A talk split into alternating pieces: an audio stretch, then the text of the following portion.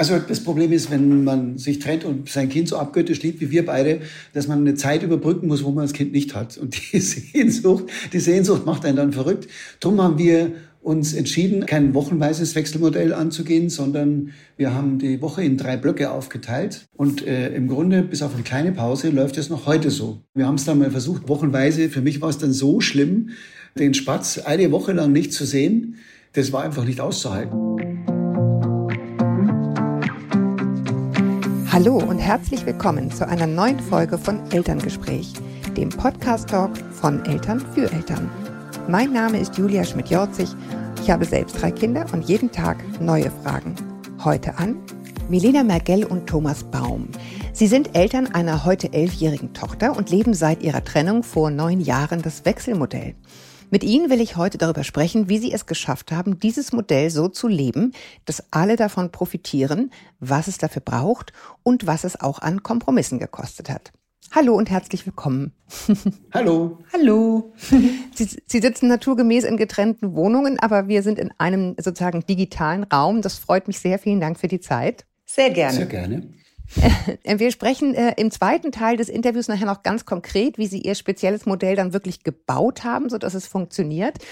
Aber ich dachte, ich fange mal so, wie Sie auch in Ihrem Buch äh, Ein Kind, unser Kind hat zwei zu Hause auch begonnen haben, damit, wie das bei Ihnen in der Kindheit war. Herr Baum, welche, welche Erfahrungen haben Sie in Ihrer Herkunftsfamilie gemacht? Wie sind Sie aufgewachsen? Ich denke, so eine Prägung spielt ja doch eine Rolle, ne? Mhm. Ja, absolut. Also bei mir ist es so, ich bin bei meiner Tante aufgewachsen, ja. weil meine Mutter war ähm, ähm, Profi-Balletttänzerin und das hat nicht so recht in ihr Lebensmodell gepasst, das Kind. Mhm. Ähm, und so kam es, dass ihre Schwester, also meine Tante, mich ähm, ähm, als Pflegekind genommen hat und ich bin dann bei ihr aufgewachsen. Ja, ja okay. Hab meinen Vater erst mit 18 kennengelernt. Ähm, äh, mein Vater ist Perser, der war dann wieder im Iran.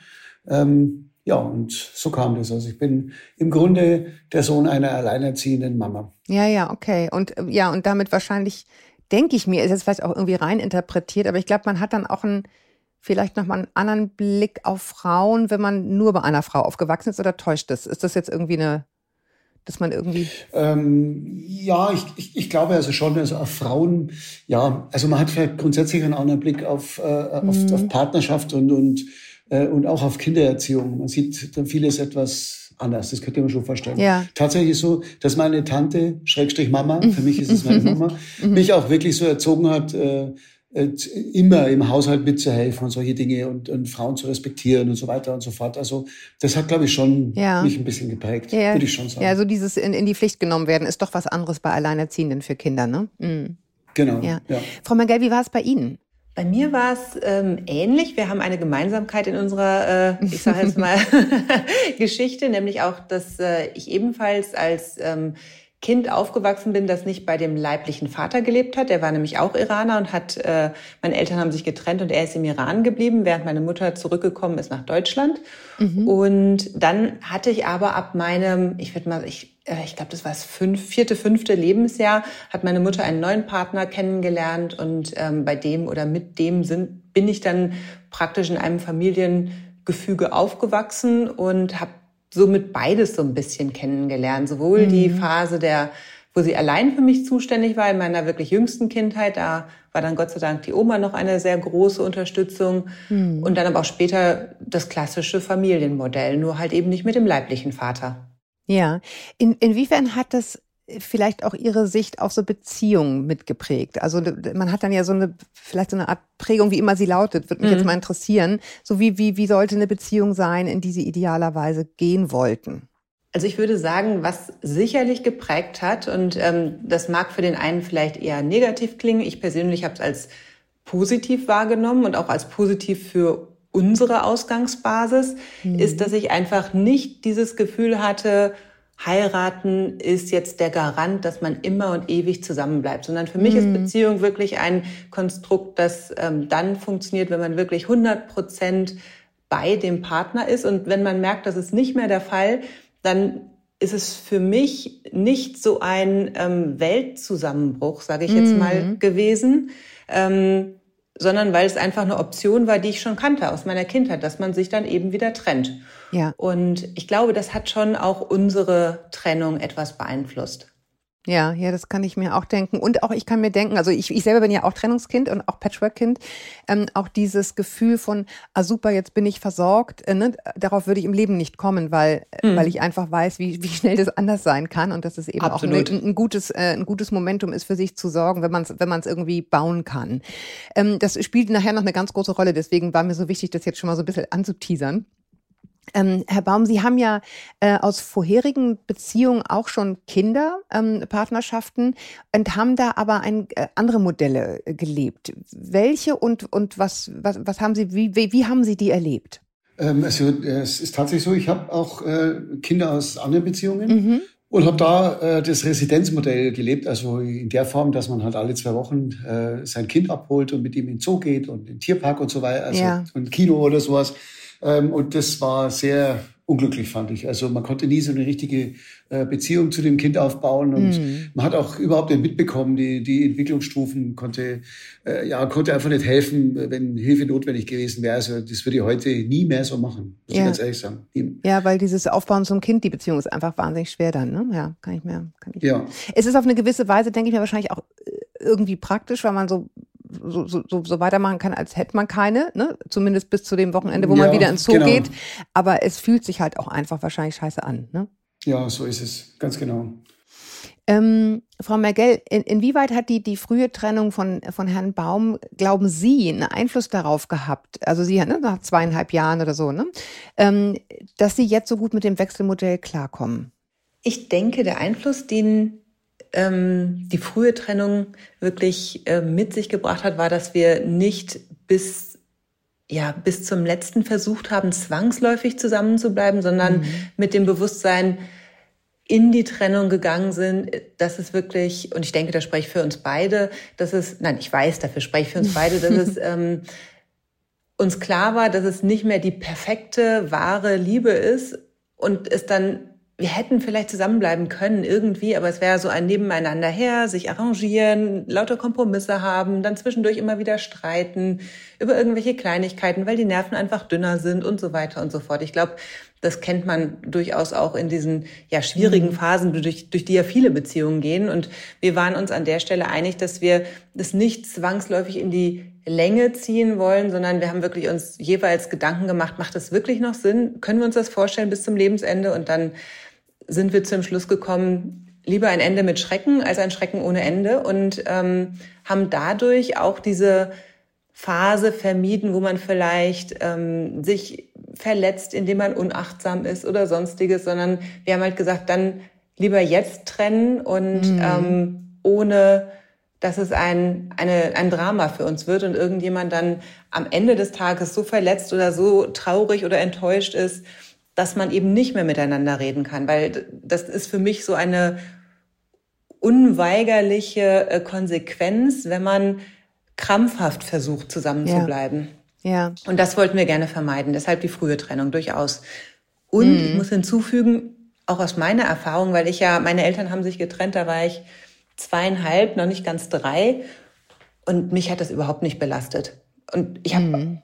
Immer ein, also meine Mutter hat immer ganz offen mit mir gesprochen und ich wusste immer, dass ich einen Vater hatte, der im Iran lebt, aber ähm, es war einfach nicht mehr so viel Erinnerung an die vorherige Zeit da. Deshalb bin ich damit super umgegangen und ähm, das wollte ich für meine Tochter auch. Ich glaube tatsächlich, es ist viel schwieriger, das einem Kind in so einer Altersstufe zwischen vier und sechs zu erklären, hm. als, als zu dem Zeitpunkt, wo wir uns getrennt haben. Das war tatsächlich auch ein Aspekt, den ich im Hinterkopf hatte, ähm, den ich, ja, wo ich einfach keinen Fehler machen wollte, was den Zeitpunkt betrifft. Ja.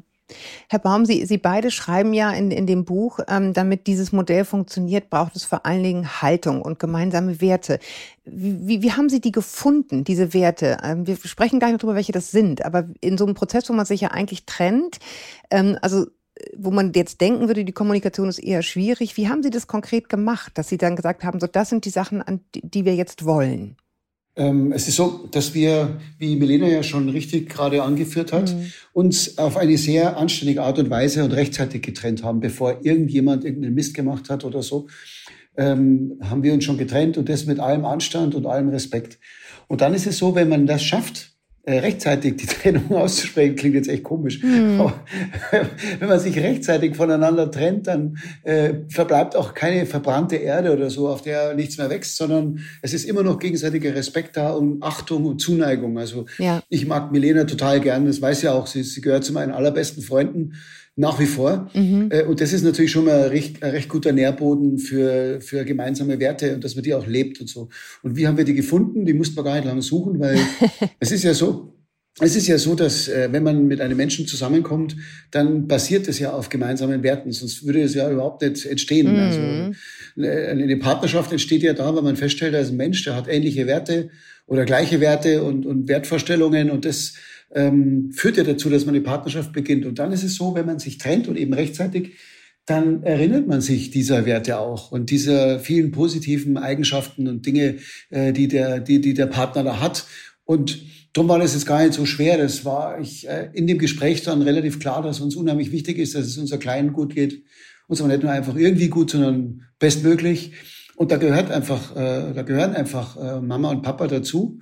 Äh, mhm. Äh, und darum war das jetzt gar nicht so kompliziert, irgendwie äh, diese Werte äh, beizubehalten und, und weiter zu pflegen. Ja, das sagen Sie so, aber das ist ja äh, leider häufig genau das, was dann eben bet geht äh, bei Paaren, die das eben nicht so gütlich hinkriegen. Ne? Also auf einmal ja. äh, verändern sich da Charaktere und, und es kommen Dinge zum Vorschein, wo man denkt, so, huh, ich dachte immer, da waren wir uns irgendwie einig.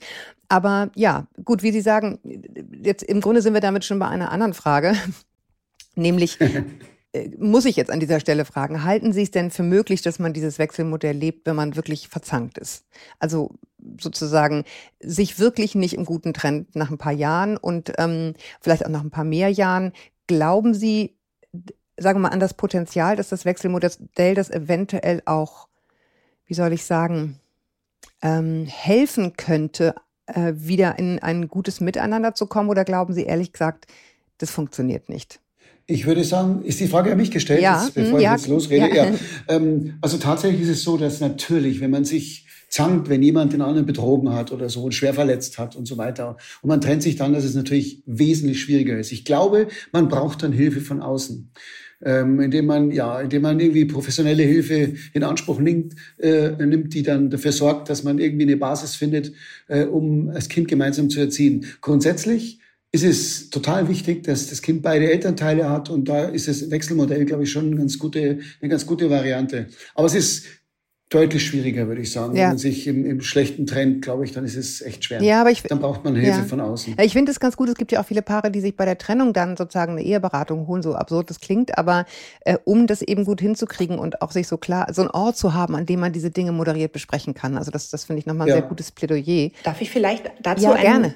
Unbedingt. Denn, mhm also ich muss auch wirklich sagen, ich habe über die Frage auch früher schon mal länger nachgedacht und ähm, ich glaube, es gibt einen Punkt, wo die Eltern trotz Streit es schaffen müssen, zwangsläufig ähm, das hinzubekommen. Ansonsten würde ich sagen, ist es wirklich nicht gut für das Kind. Und dieser Punkt wäre, dass man wirklich vor dem Kind nicht schlecht über den anderen Partner spricht. Weil Absolut. das hätte so einen, meiner Meinung nach, so einen negativen Impact, dass sich das Kind immer bei der einen Seite schlecht fühlt oder bei der anderen Seite schlecht fühlt oder ja. im allerschlimmsten Fall vielleicht auch noch möglicherweise als Übermittler von Informationen ja, ähm, mhm. missbraucht wird, weil die mhm. Eltern das alleine nicht hinbekommen. Also wenn das der Fall wäre, dann wäre ich tatsächlich kritisch. Ich hoffe aber einfach und ich glaube auch fest daran, dass Eltern, die sich bewusst für ein Wechselmodell entscheiden, ähm, dass auch mitdenken und dann zumindest angehen können, beispielsweise eben wie mit der schon bereits empfohlenen Mediation oder ähnlichem. Was ich ja. nicht so gut fände, ist, wenn ein Gericht das zwangsweise verordnet, weil dann ähm, muss ich ja, wirklich sagen, dass ich das halt, mhm. ja, genau, weil dann muss man und kann es sich nicht mehr freiwillig aussuchen und das limitiert einen ungemein. Ja, ja, ja, ich habe äh, ähm, vor einiger Zeit ein Interview geführt mit Ute Steffens ähm, zum Thema äh, durch die Trennung mit Kindern. Und da sagte sie es eben, das ist super wichtig, dass man einfach diese Paarebene von der Elternebene trennt. Mhm. Ne? Die Elternebene Absolut. kann funktionieren, deswegen kann man in der Paarebene immer noch wütend sein und verletzt, aber dieses Funktionieren fürs Kind ähm, das ist, das ist sicher, äh, sicher richtig. Ähm, Sie, Sie sprechen in dem Buch davon, dass, dass Sie glauben, dass sozusagen das Wichtigste für dieses äh, Gelingen von diesem Modell letztendlich so eine Gleichmut ist. äh, äh, Glaube ich, ja. ist das Wort, was Sie benutzen. Ähm, Wie sind Sie dahin gekommen und welche Gedanken haben geholfen, diese Gleichmut zu entwickeln und welche aber auch vielleicht nicht? ja, das ist tatsächlich eine sehr gute Frage, weil die ist nicht Gott gegeben auf mich heruntergefallen. Ich glaube, auf Thomas mhm. auch nicht. ähm, und gleichzeitig halte ich sie für unglaublich wichtig. Ähm, und ich, ich spreche jetzt mal aus meiner Perspektive. Es ist natürlich schon so, dass man immer denkt, so, ich kenne mein Kind so gut, ich weiß das eigentlich besser, wie das funktioniert. Mhm. Sei es, ähm, was das anziehen soll, was, äh, wie viel Fernsehkonsum ähm, mhm. perfekt ist und so weiter und so fort. Und ähm, das mag durchaus sogar richtig sein, aber Recht haben hilft halt nicht weiter. Und da gab es den Punkt, da ähm, muss ich fast sagen, äh, jetzt, dank mhm. Thomas sturer Art, ähm, dass meine ähm, Kommentare halt einfach nicht auf fruchtbaren Boden gefallen sind. Und ich stand an der äh, Situation, wo ich dann denke, okay, entweder ärgere ich mich jetzt jedes Mal, wenn ich ihn sehe oder wenn wir frühstücken oder ich oder ich fresse es in mich rein oder was auch immer und ähm, das bringt uns nicht weiter, also mich persönlich nicht weiter, Minu hilft es nicht, es, es stresst die gesamte Situation das musste ich einfach ändern und das war dann der Prozess, wo ich gedacht habe, okay, dann sieht sie eben viel mehr Fernsehen, als ich das gut finde.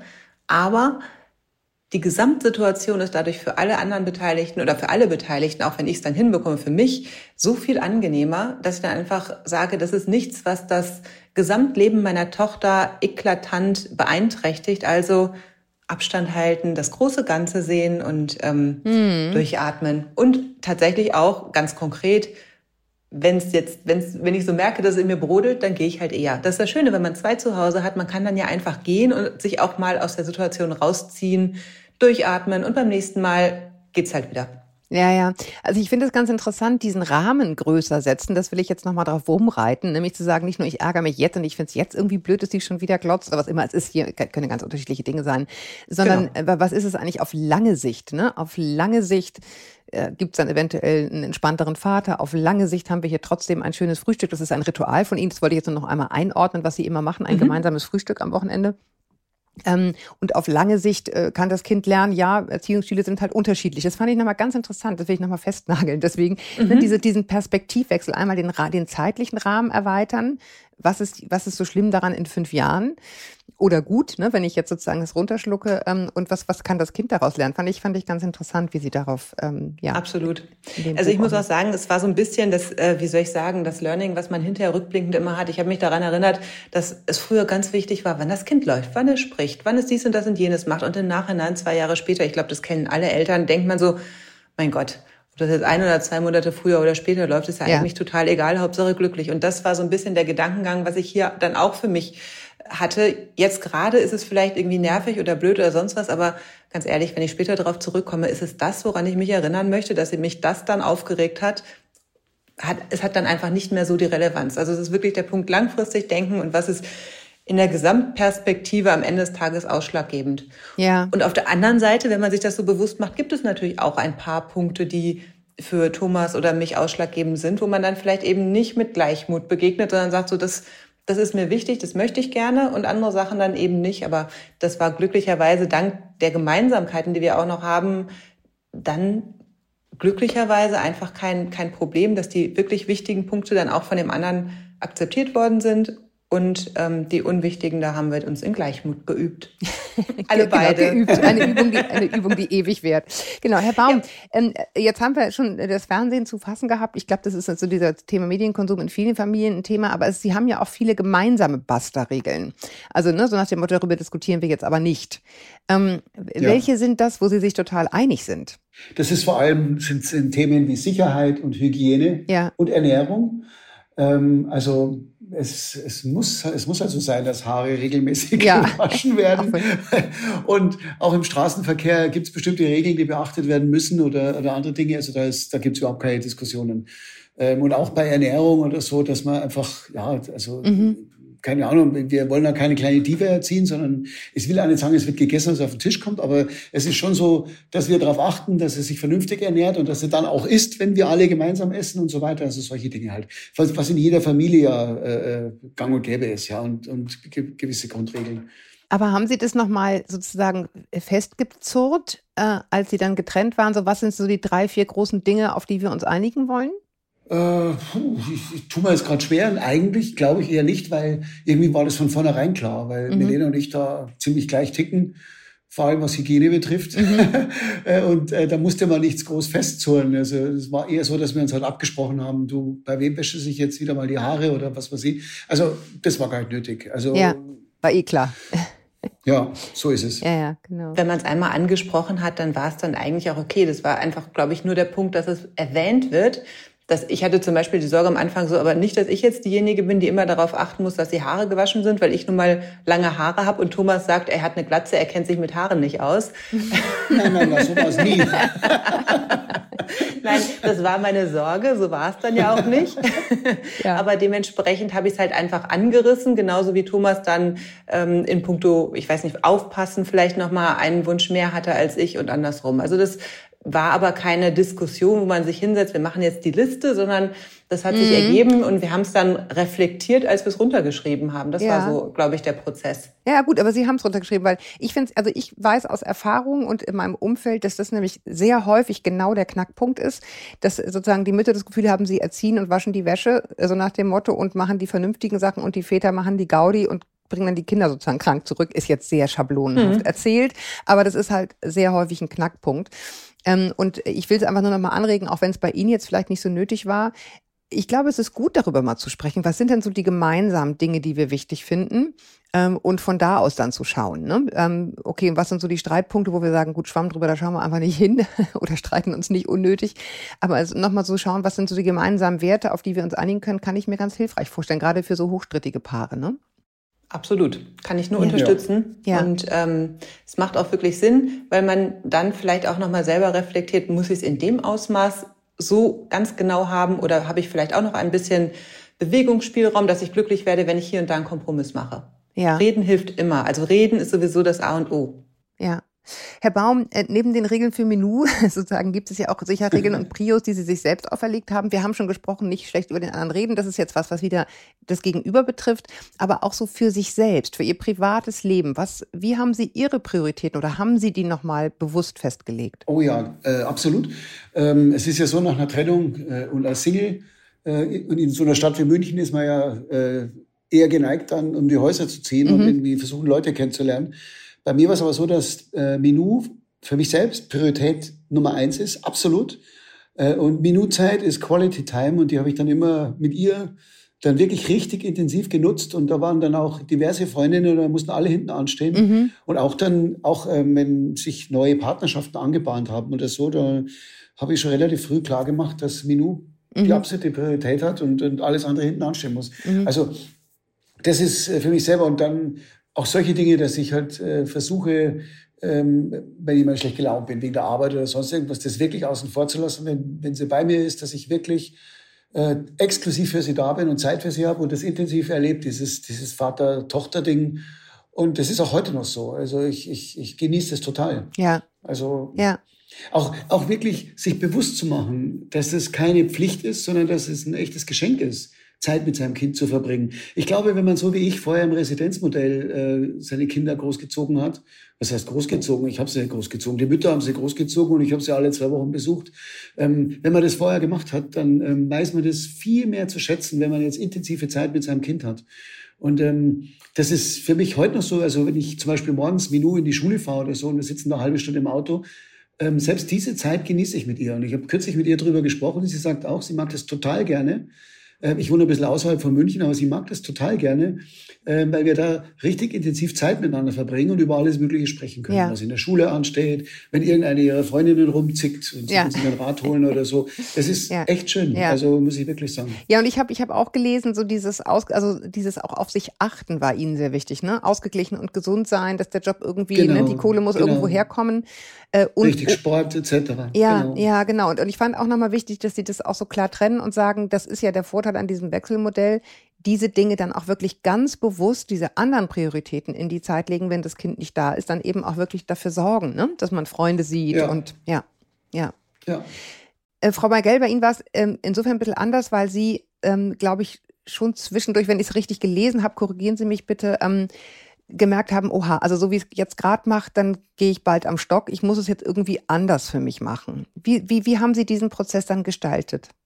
Ähm, also es, was ich für mich relativ schnell gelernt oder gemerkt habe, war einfach, dass die ähm, Doppelbelastung, kann man schon sagen, von mhm. Arbeit und Kind ähm, mich doch an meine Kapazitätsgrenzen gebracht hat. Also ich hatte da auch einen sehr ähm, stressigen mhm. Job zu der Zeit, wo man jetzt eher 40 äh, oder 50 Stunden als äh, 38 mhm. arbeitet.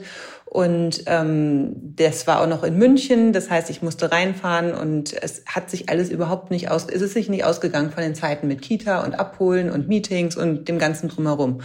Und ähm, da war dann tatsächlich der Punkt, wo ich gedacht habe, ich, also dieses Konstrukt funktioniert nicht. Und dann habe ich meinen Job aufgegeben und habe mich selbstständig gemacht. Auch ähm, dann natürlich ein bisschen vorbereitet für diese Firma selbstständig gearbeitet, für andere Firmen dazu gearbeitet.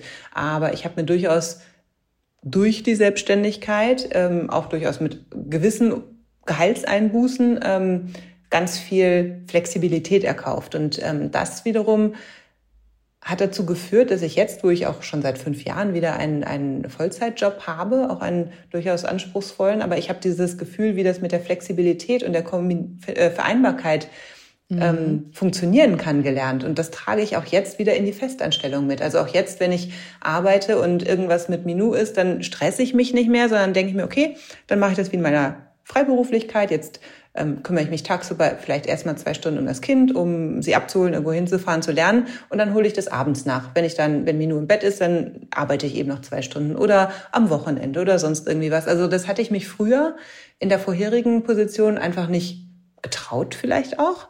Mhm. Und ähm, diese Erkenntnis, dass, dass man damit so viel leichter und entspannter und auch besser arbeitet, ähm, hat ja. sich dann durch die Selbstständigkeit ergeben und gleichzeitig diese Entspannung, die mir das gebracht hat, war natürlich ein echter Gamechanger auch im Zusammen, also im Zusammenleben mit meiner Tochter, weil vorher war ich immer angespannt, es gab immer Stress morgens, wenn irgendwas mhm. nicht auf die Minute funktioniert hat.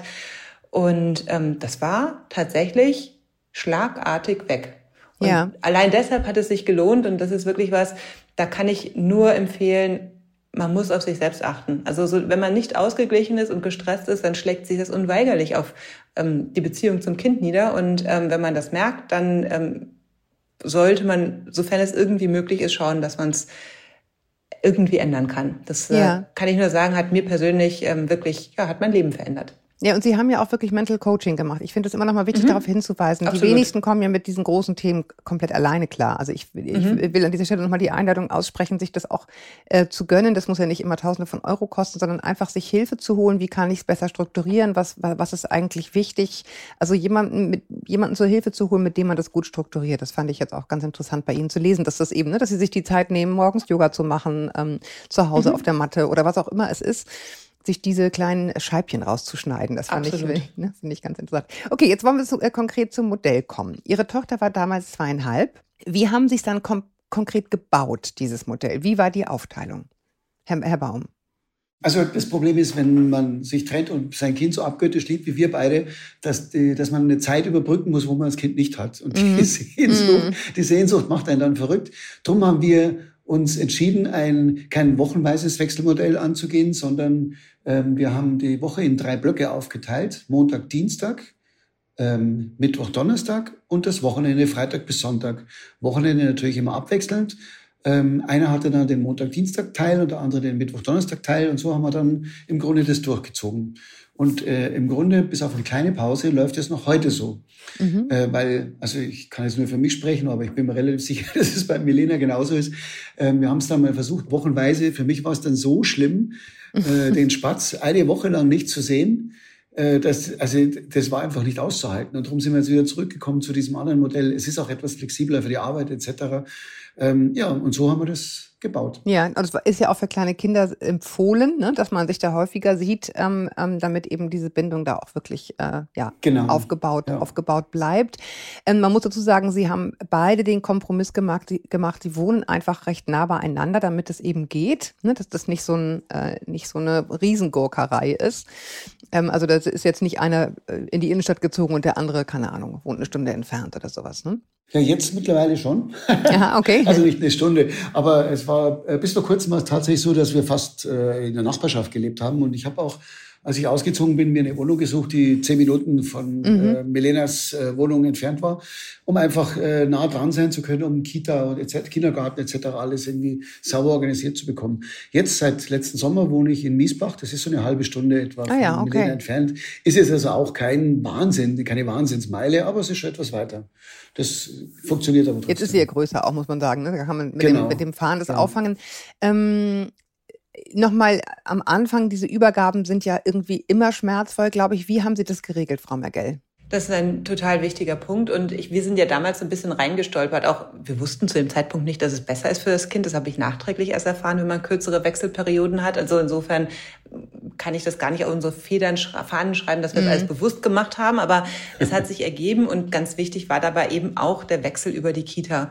Weil ähm, wir relativ sofort gemerkt haben, dass dieses an der Haustür von einem zum ja. anderen übergeben ein totales Drama ist. Also das ist wirklich, ähm, ja, es, hat, es war sogar so weit, dass Minou zu dem Zeit eigentlich überhaupt gar nicht mehr zu irgendjemand gerne Tschüss sagen wollte. Wenn die Oma zu, Be zu Besuch war und gehen musste, mm. dann fand sie das Tschüss sagen immer ganz schrecklich oder hat es einfach nicht mehr gemacht. Also das war dann so, mm. nö, ich sag nicht Tschüss, ich bin dann jetzt weg, fahr mal alleine los. Wo, wo man dann auch sich immer mal wieder ins Bewusstsein rufen muss, okay, das hat vielleicht irgendwelche Ursachen, die dann mm. darin begründet liegen. Und ich glaube, das ist ein Punkt, der, da ist es auch wurscht, ob es Residenzmodell oder Wechselmodell ist. Übergaben an der Haustür sind immer total bescheuert. Ja. Und äh, die Variante, das über die Kita zu machen, lief dann reibungslos. Und weil das durch unser Modell ja eh schon automatisch so war und wir das gemerkt haben, haben wir dann auch eigentlich angefangen, andere Sachen weitestgehend genauso zu organisieren. Also ich weiß noch, wenn mal irgendwas vergessen war, beim anderen war und ich das vorbeibringen musste, dass ich dann zu Thomas gegangen bin und leise die Treppen hochgeschlichen bin, das vor die Tür mm. gestellt habe und wieder raus, damit bloß ja. Minou nicht merkt, dass ich da war, damit es eben kein Drama gibt.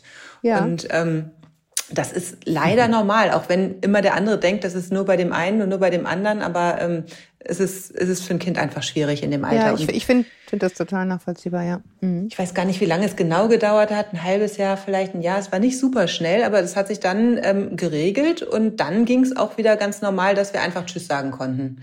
Also mhm. das ähm, war jetzt nicht ewig, ewig lang, aber schon so, dass ich dachte, puh, Wahnsinn, hätte ich nicht gedacht. Ja, aber Sie haben, ähm, um es nochmal dazu zu sagen, auch dieses gemeinsame Frühstück an jedem Wochenende oder äh, weitestgehend, ja. Weitestgehend. Okay. Also ein gemeinsames mhm. Frühstück, je nachdem, wo das Kind gerade ist, kommt der andere dazu und sie frühstücken gemeinsam und mhm. dann werden so äh, Dinge besprochen.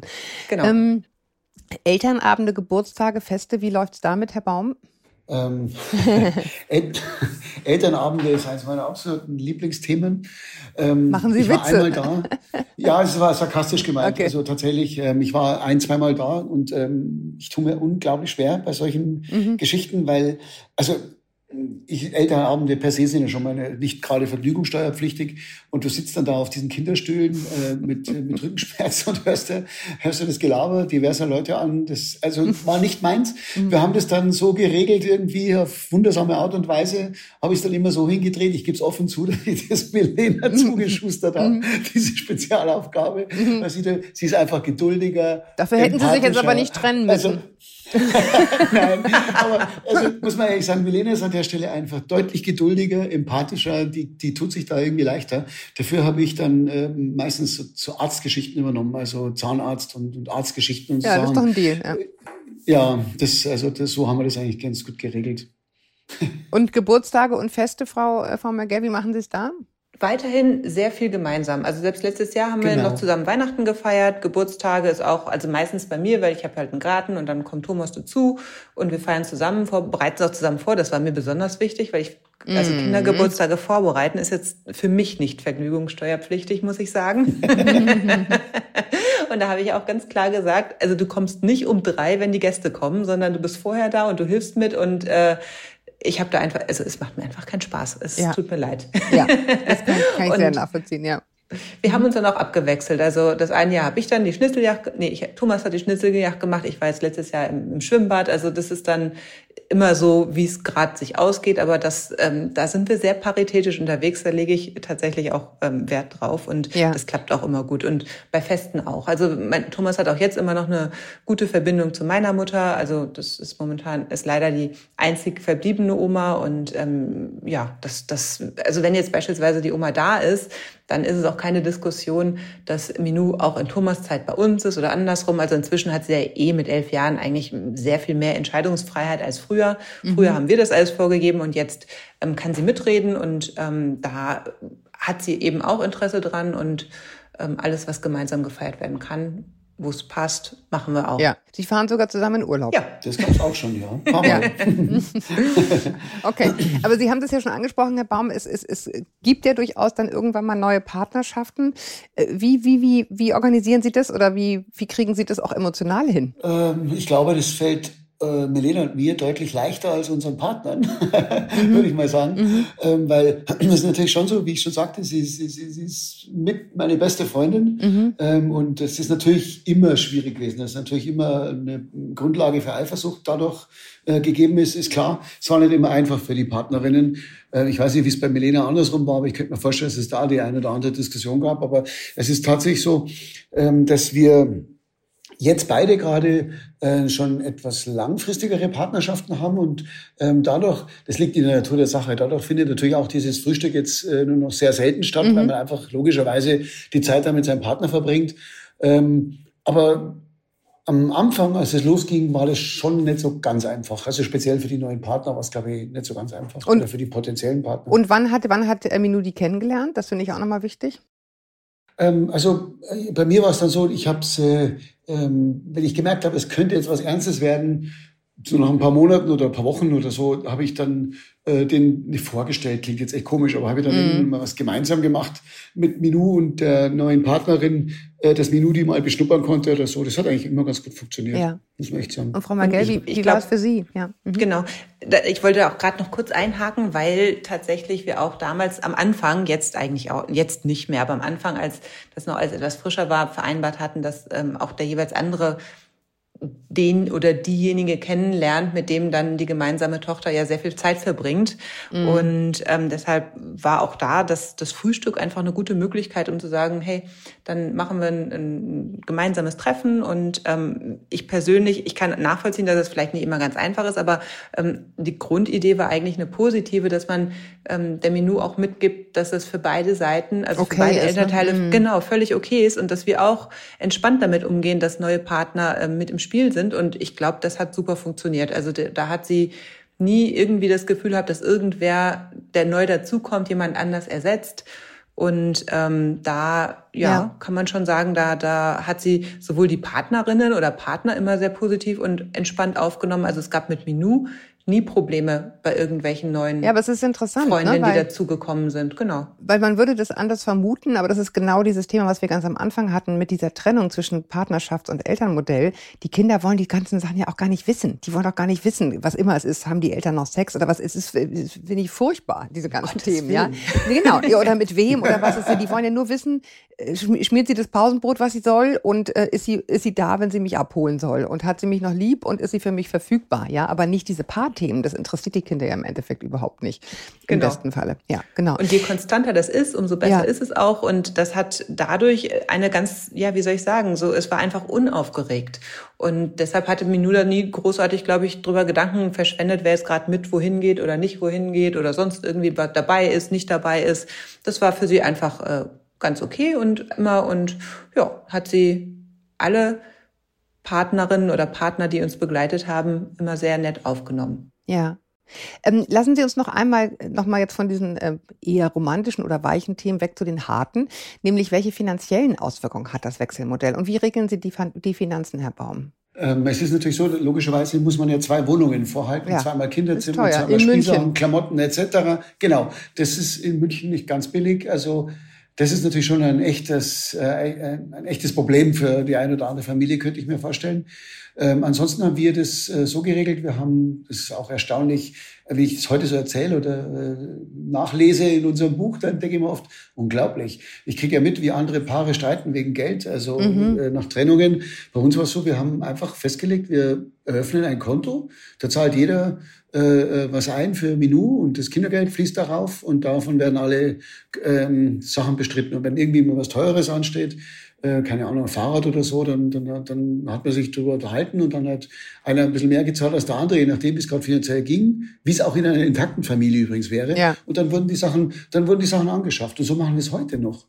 Erstaunlicherweise. Wir haben keinen Anwalt gebraucht, ja. wir haben niemanden gebraucht, der uns das regelt. Das funktioniert heute noch. Ja. Ab und zu schreibt mir Milena, du, unser, äh, unser Minu-Konto äh, ist wieder äh, so weit unten, lass uns wieder mal was drauf überweisen. Dann überweisen wir beide was drauf und es geht weiter. Ja, ich finde es ganz also, interessant. Sie haben, Sie haben geschrieben, Frau Mergel, dass ähm, der Herr Baum gern Geld für richtig schöne Klamotten ausgibt, wo Sie jetzt sagen, pff, wenn mir jetzt zu viel, das haben Sie ja. rausgenommen. Das finde ich ganz interessant, einfach zu sagen, streiten wir einfach nicht drüber. Wenn du mehr ausgeben willst, gibst du halt mehr aus, aber dann nicht vom gemeinsamen Konto. Das finde ich auch ganz genau. interessant, diese Streitthemen da einfach dann auch auszuklammern und zu sagen, dann gib halt mehr aus, aber das, äh, keine Ahnung, was immer es jetzt halt ist. Ne, äh, Schon dein Vergnügen. Genau, sind dein Vergnügen. Also finde ich, finde ich auch ganz gut, aus den Koalitionsverhandlungen das auszuklammern, sozusagen. genau. Sie, Sie, sind, Sie sind ja beide, wenn ich das richtig verstanden habe, bei Baum und Frau Mergel auch Homeoffice-fähig. Ist das richtig? Das ja. ist richtig. Ja. Wäre das möglich ohne?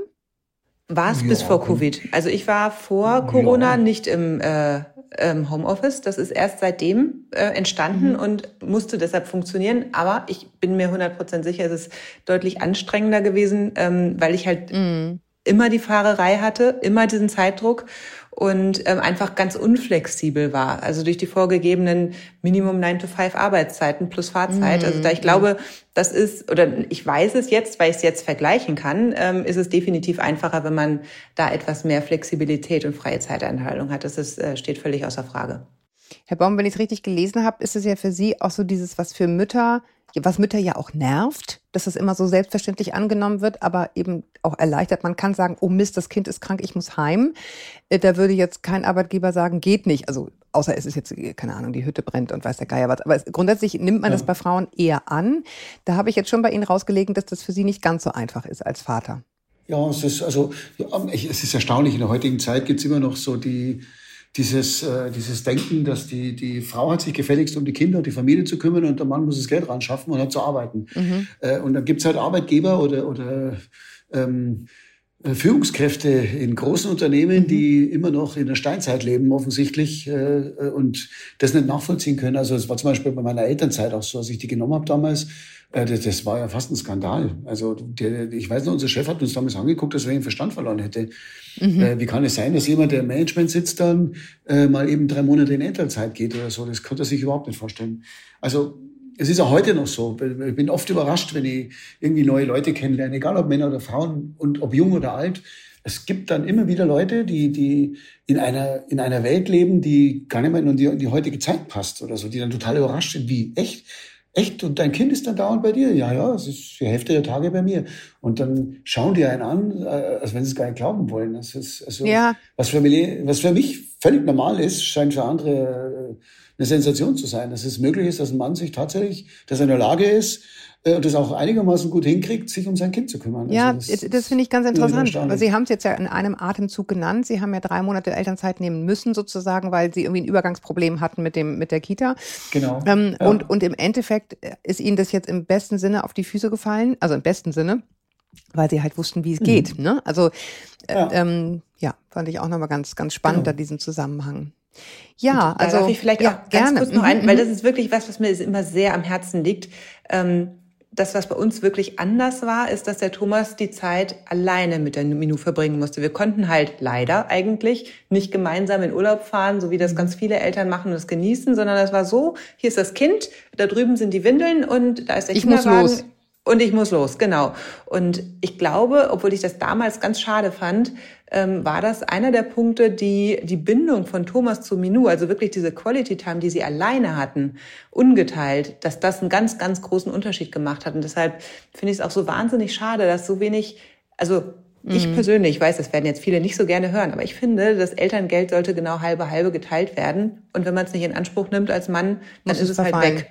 Ja. Genau, weil das ist für mich, also A, der Punkt für echte Gleichberechtigung auch im Unternehmen, dass das Ausfallrisiko, was ja auch für Frauen dann immer ganz häufig einen Gehaltsnachteil mit sich bringt, aufgeteilt ist auf beide Elternteile und dass der Mann ich sag mal, mit sanftem Druck in diese Richtung geschoben wird, die Zeit halt eben auch wirklich allein mit seinem Kind zu verbringen, weil ich glaube, das macht einen riesen Unterschied.